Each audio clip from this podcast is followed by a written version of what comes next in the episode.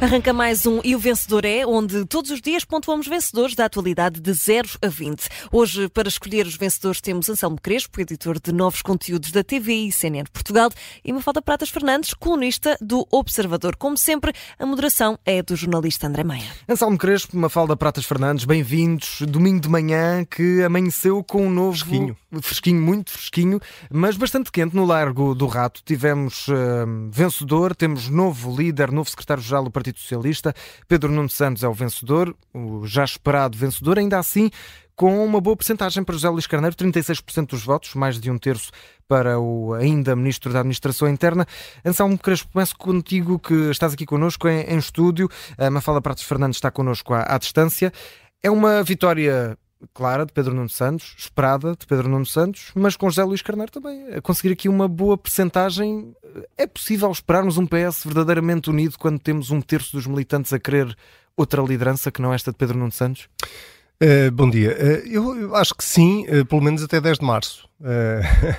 depois de 10 de março. E dependendo dos muito, resultados, 10 de março. Depois dependerá muito da, da, da, dos resultados que Pedro Nuno Santos consiga para o Partido Socialista, mas eu estou convencido que até dia 10 de março nós vamos ouvir muito este discurso de união, quer na elaboração de listas, quer na elaboração de, de, de, dos órgãos do, do, Partido Socialista que vão a votos na, no próximo Congresso. Portanto, acho que tudo isto faz parte de uma certa mise-en-scène da, da, da, política claro. uh, e, e, não digo isto em sentido crítico, acho, acho que é o natural, uh, mas acho que, já agora, uh, começando pelo José Luís Carneiro, o resultado de, de José Luís Carneiro não é nada de que, que, se possa ignorar uh, por vários fatores. Primeiro, porque ele arrancou uh, para esta corrida eleitoral claramente em desvantagem face a Pedro Nuno Santos, que, que, se estava a preparar para isto já há algum tempo, apesar de ninguém estar à espera que fosse agora, mas a verdade é que Pedro Nuno Santos andava a fazer o roteiro da carne assada já há uns anos, pelo menos desde 2018, e José Luís Carneiro, podendo ter ou não isto na cabeça, não estaria com certeza à espera de, nesta fase da vida dele, ser candidato a secretário-geral do Partido Socialista. Mas acho também que o resultado de José Luís Carneiro, não, não querendo retirar nenhum mérito uh, ao trabalho que ele fez, uh, acho que o resultado de Zé Luís Carneiro também é um bocadinho um resultado que espelha aqueles que dentro do Partido Socialista não estão não, não simpatizam propriamente com a figura de Pedro Nuno Santos.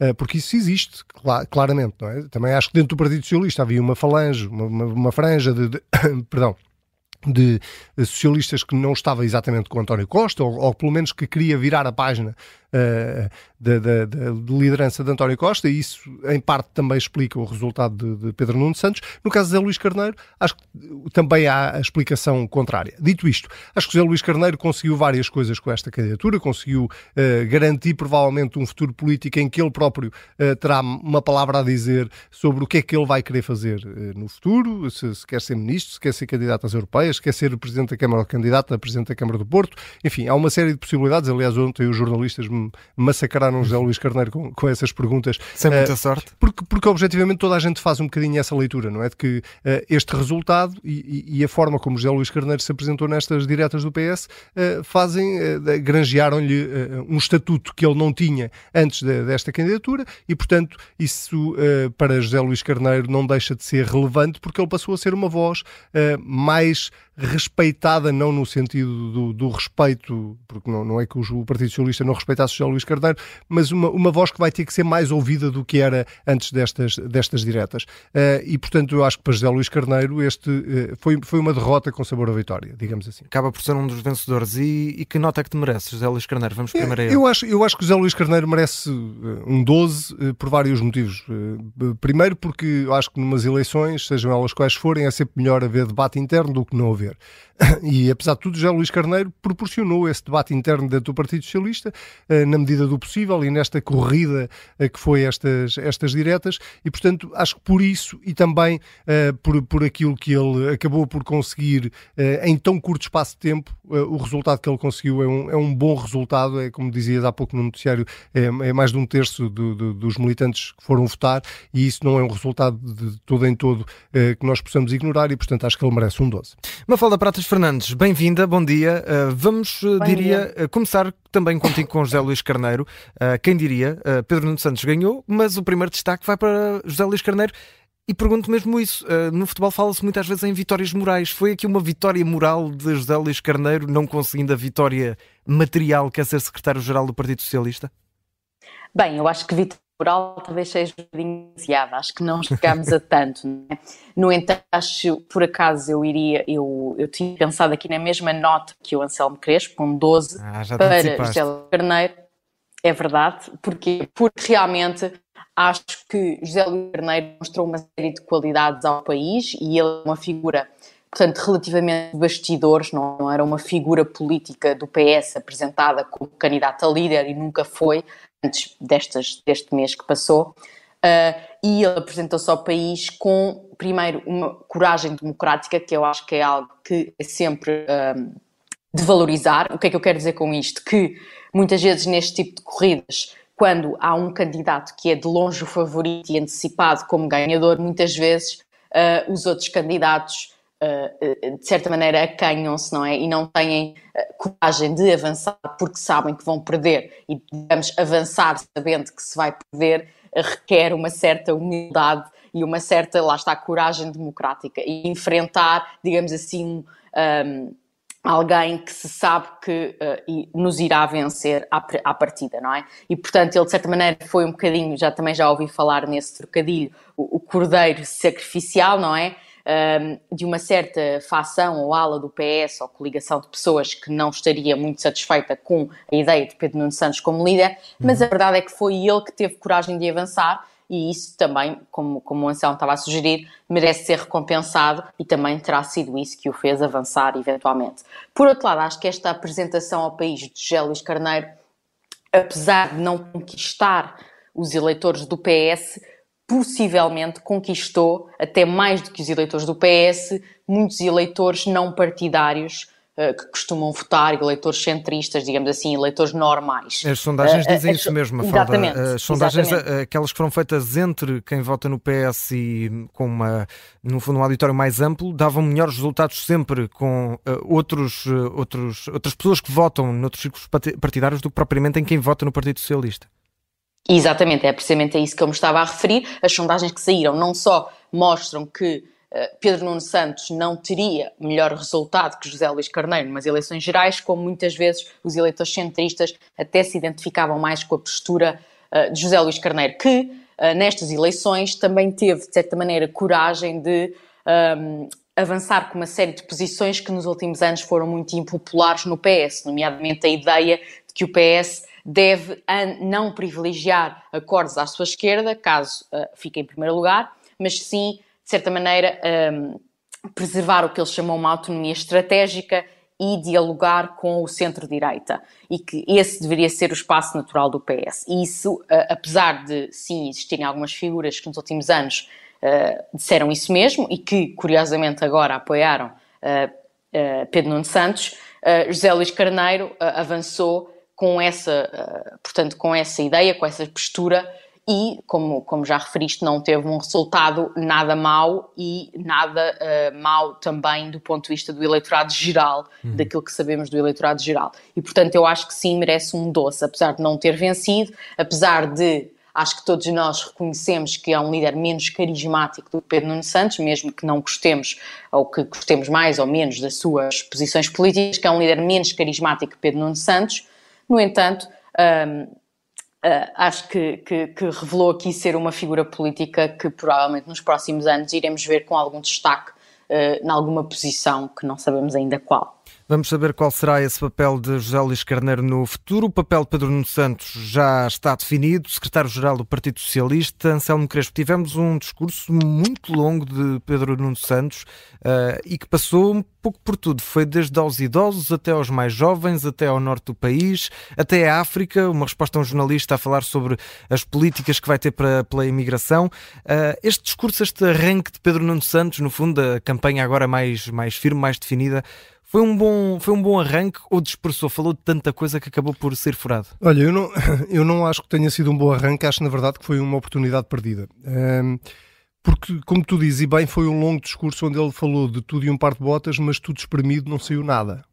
Uh, e, e, eu esperava, pelo menos, uh, não, sei, não sei se sou o único nisto, mas eu esperava que um discurso de vitória, uh, numa noite como a de ontem, uhum quando estamos tão perto das eleições de 10 de março, uh, eu esperava que Pedro Nuno Santos despisse ali um bocadinho o fato de, de, deputado, se quisermos, ou de candidato uh, interno ao, no Partido Socialista e começasse a vestir o fato de candidato a Primeiro-Ministro. Primeiro porque é, na verdade, aquilo que vai acontecer.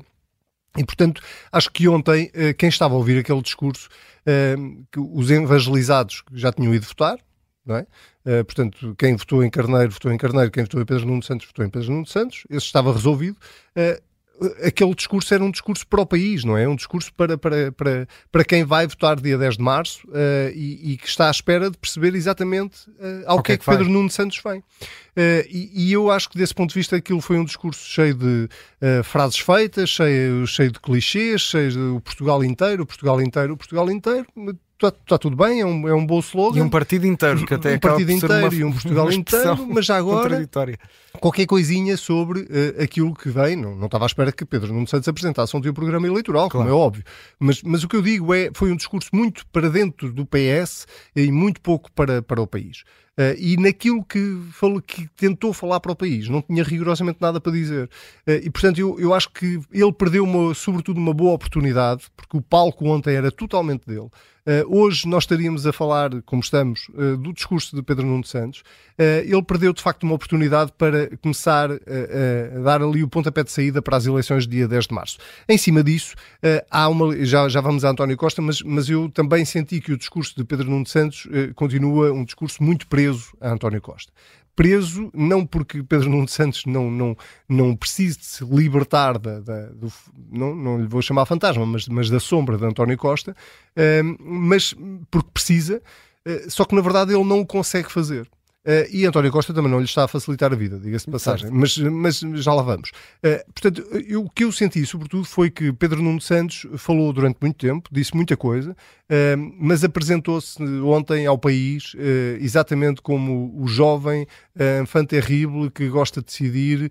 não vou entrar na discussão se é radical ou não é radical, não, acho, que, acho que essa discussão ainda nos vai ocupar muito tempo nos próximos meses, mas mas sobretudo acho que ele perdeu uma bela oportunidade de falar para o país, de, de dizer ao que vem, de, de, marcar já uma diferença clara entre aquilo que a, a, a, o PS será com ele e aquilo que o seu principal adversário é, neste caso Luís Montenegro e o PSD, e acho que ele fez um, fez um discurso de, de roteiro de carne assada, não fez um discurso de candidato a Primeiro-Ministro, honestamente. Que nota é que dás este discurso de Pedro Nuno Santos, que fica também aqui muito marcado por essa colagem António Costa? Sim, eu, dou, eu vou vou dar exatamente a mesma nota que dei a Zé Luís Carneiro por motivos totalmente diferentes. Acho que ele não merece uma negativa porque ganhou. Uh, portanto, seria um bocadinho absurdo. Mas o discurso baixou a nota. Uh, sim, mas o discurso baixou a nota e, sobretudo. Uh, um, Aconteceu as, muitas as vezes pessoas, isso no secundário. Repara uma coisa, assim, as pessoas vão olhar daqui para a frente para os, os presidentes e secretários-gerais dos partidos como os putativos primeiros-ministros. Quer dizer, eh, é preciso um bocadinho mais eh, do que, do que isto. E, atenção que eu acho que neste momento há um deserto a esse nível nas lideranças partidárias, mas é, é preciso um bocadinho mais do que frases feitas e, e, e discursos eh, mais ou menos repetitivos é preciso começar a mostrar de facto ao que vem. portanto, eu acho que Pedro Nuno Santos não pode ter uma negativa, mas, mas leva a mesma nota que José Luís Carneiro, pela ironia uh, que isso também significa. Portanto, até agora demos três notas, três dozes. Vamos ver a Mafala Pratas Fernandes. Tens aqui a responsabilidade de manter o equilíbrio ou de derrubar esta muralha do, do doce. Pedro Nuno Santos tem aqui um discurso, como, como dissemos, em que vai um bocadinho a tudo. Aproveitou para deixar aqui uma bicada ao PSD quanto à, à decisão do aeroporto. Diz Pedro Nuno Santos que não vai fazer grupos de trabalho em cima de, de relatórios, em cima de estudos. Uh, e diz também, tem também esta frase, diz que vai aproveitar a experiência, a inteligência e a sagacidade de António Costa. Uh, foi um discurso muito também virado para o antigo secretário-geral do Partido Socialista. Sem dúvida, eu acho que, que essa relação entre Pedro Nuno Santos e António Costa ainda vai dar muita, muita tinta, ainda vai correr muita tinta nos jornais sobre muito ela. Trabalho a nós. Exatamente, ainda nos vai dar muito trabalho, porque de facto parece-me que, que Pedro Nuno Santos não é grande fã deste, de, de António Costa continuar de forma tão mediática e tão central na política portuguesa, mas também não o consegue evitar, porque a verdade é que António Costa é uma figura, apesar de tudo, mais popular mais reconhecida do que, do que ele próprio. Portanto, ele não quer, digamos assim, um, chutar para fora o secretário-geral popular do seu próprio partido, mas ao mesmo tempo Uh, o facto de ter uma, uma pessoa tão central constantemente em cena e, a, a, a, no fundo, a, a colocá-lo na sombra também uh, não, é, não é muito positivo para a sua afirmação como líder partidário. E, portanto, essa relação entre os dois uhum. é, é, muito estranha e que continuará a ser estranha. Vamos ver como será resolvida uh, se através das eleições europeias, através de algum mecanismo, se através uh, de uma candidatura presidencial futura de António Costa ou de outra uh, coisa qualquer, ou mesmo o seu papel na campanha, não é? Nós não sabemos hoje em dia como é que será o papel de António Costa durante a campanha eleitoral que decorrerá em março. E será inteligente ter um papel muito ativo, Mafalda, na tua opinião? Não pode causar aqui, deixar um fantasma a pairar sobre Pedro Nuno Santos?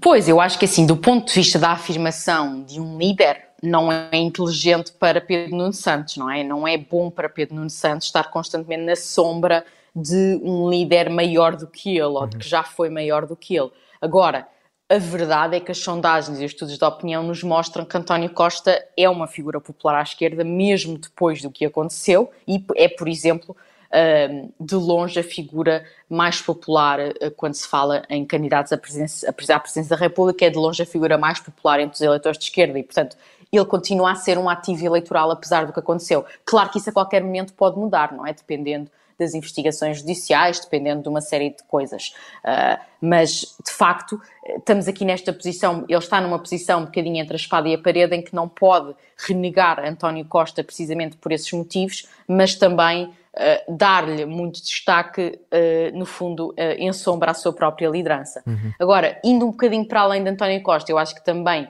compete a Pedro Nuno Santos mostrar a sua própria liderança nos discursos que faz, nas propostas que lança, na, na sua atitude perante o partido, e aquilo que mostrou ontem não foi isso. Aquilo que mostrou ontem, a meu ver, mais parecia um discurso de um líder de uma juventude, por exemplo, da juventude socialista uhum. do partido de António Costa e não o, o, o, substituto de António Costa. Eu achei um discurso muito voltado para dentro, não é? Muito voltado para excitar os militantes que estão na sala e não um discurso para o país. E também achei um discurso muito impreparado. O que é quer dizer com isto? Um discurso muito desorganizado, uh, que não, nota-se que, que ele não, não preparou Uh, o que é, a meu ver, muito imprudente, não é? Como é que um, alguém que está quase 10 anos à espera de chegar a líder de um partido não prepara uh, um momento destes com um discurso com início, meio e fim, com speechwriters, um discurso, portanto, uh, bem feito, não é? E com alguma surpresa, com alguma dose de carisma, sim, mas também com alguma dose de preparação e base política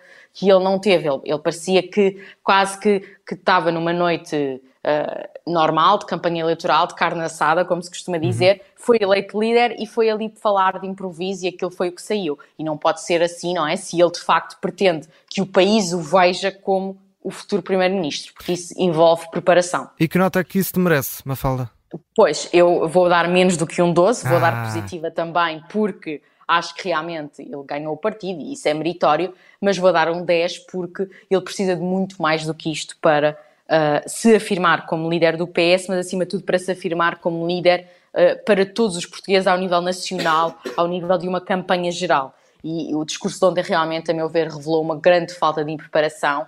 Um, e, por exemplo, vou só dar um exemplo, no que toca ao Sistema Nacional de Saúde, ele disse duas, no mesmo discurso, com poucos minutos uh, de, uh, de separação, de diferença, ele disse duas coisas completamente contraditórias. Ele disse, ele começa por dizer nós queremos salvar o Sistema Nacional de Saúde, o Serviço Nacional de Saúde público, sem o privatizar e sem o complementar, e uns minutos mais tarde acaba a dizer mas também não podemos descurar o papel dos privados claro. e, não vamos e não vamos fazer. Ora, estas duas coisas são literalmente incompatíveis. Portanto, ele, ou pode, ele num discurso ou dirá, ou diz a primeira parte ou diz a segunda, e tem que o fazer de forma coerente. E, e de facto, a desorganização e a impreparação levou a que do discurso saísse muito pouco e só saísse, como disse o Anselmo, clichês e frases feitas que já estamos habituados a ouvir nestes discursos partidários desde as juventudes, as juventudes partidárias até estes discursos mais de campanha eleitoral, mas que de facto não trazem nada de novo. E, e se ele se quer afirmar até contra António Costa ou para além de António Costa, precisa de muito mais do que isto. E leva por isso o teu 10. Temos com notas positivas baixinhas. Vamos ver se é desta que temos aqui uma nota um pouco mais alta. Uh, Anselmo Crespo, fecho contigo. Queres uh, falar de Luís Montenegro até uh, depois desta decisão no, no Partido Socialista? Eu gostava aqui de perguntar, uh, não sei se, se, estavas também presente connosco depois do Congresso do PSD, mas lembro que uma das questões que saiu dos primeiros discursos, principalmente o primeiro discurso do Luís Montenegro no Congresso do PSD, foi que não foi um discurso entusiasmante. Uhum. E agora a verdade é que temos o primeiro discurso do Pedro Nuno Santos como secretário-geral do PS e dizemos a mesma coisa, não foi um discurso propriamente entusiasmante. Os portugueses estão aqui uh, a ter pela frente dois dos principais candidatos a primeiro-ministro que não parecem, numa primeira, numa primeira vista, estar a galvanizar os eleitores. Uh, isto pode ser um problema?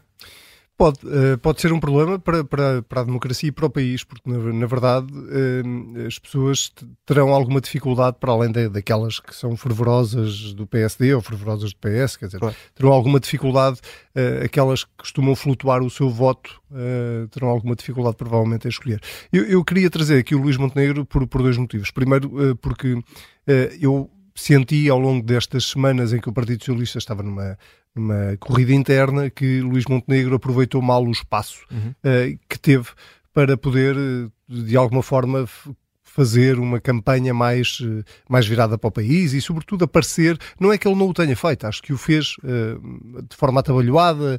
Uh, eu continuo a ver, de uma forma que falávamos há pouco de Pedro Nuno Santos e de um discurso ainda muito partidário, eu continuo a olhar para, para Luís Montenegro e a vê-lo fazer discursos como se fosse líder da bancada do PSD e não como se fosse presidente do PSD. Portanto, eu acho que o Luís Montenegro tem essa dificuldade de comunicação e ele não consegue dar o salto para, para, para um discurso de candidato a primeiro-ministro e continua uh, uh, muito na reação à, reação à reação da reação e, portanto, não, não sai disto.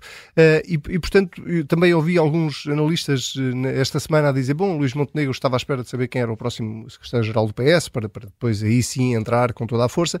Acho que ele prometeu muito, não no discurso de abertura do último Congresso, mas no discurso de encerramento do, do Congresso.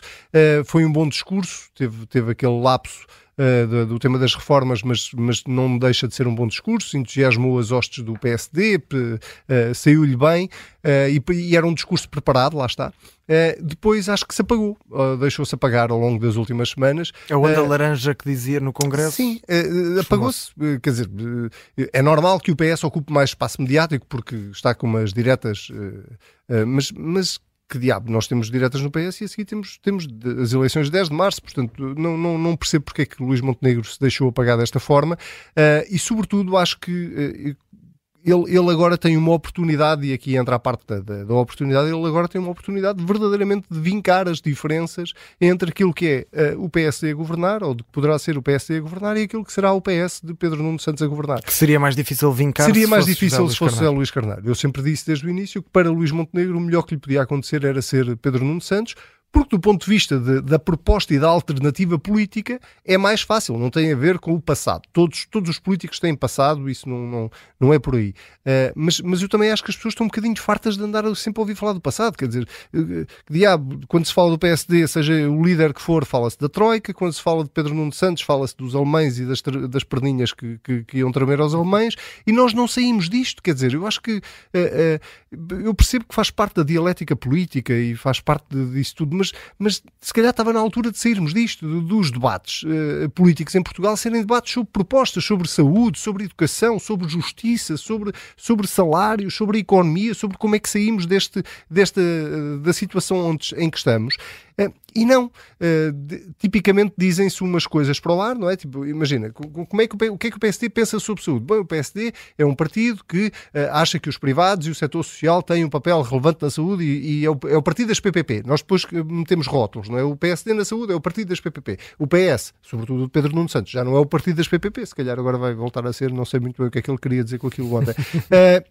mas tipicamente o debate anda muito à volta de passado e do, e do eu sei o que é que tu fizeste e eu sei o que é que Quase tu fizeste. Que conseguimos prever o que. Sim, e, e eu acho que Montenegro não consegue passar este Rubicão, ele não consegue dar a volta a isto uh, uh, uh, e, e deixa-se enredar nisto, que é, que é, um ótimo serviço que ele faz a, aos seus opositores políticos. Portanto, eu, eu acho que Luís Montenegro, ou, ou de facto daqui para a frente se revela uma coisa que até agora ainda não se revelou, ou então ele corre mesmo o risco de perder as eleições de 10 de março. Ele não. O PSD corre mesmo nota, o risco de perder as eleições de 10 de março. do Partido Social Democrata?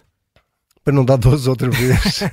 Podes dar, vou dar. Não, vou dar um 10 a, a, a Luís Montenegro. Uh, a positiva pela oportunidade que ele tem daqui para a frente, uh, mas uh, o 10 mais baixo, porque, porque de facto, eu, em circunstâncias normais, com o que aconteceu nos últimos dois anos, quase de maioria absoluta, nós devíamos olhar para o PSD neste momento como o partido mais bem posicionado para vencer as eleições de 10 de março. E a verdade é que nenhum de nós mete dinheiro em cima da mesa como o PSD tem E as, as sondagens dão, dão, precisamente o Sim. contrário. Anselmo Crespo, Mafala Pratas Fernandes, obrigado por terem estado connosco neste E o Vencedor é de domingo. Amanhã estamos de volta já com as edições semanais do E o Vencedor é. Um forte abraço e obrigado.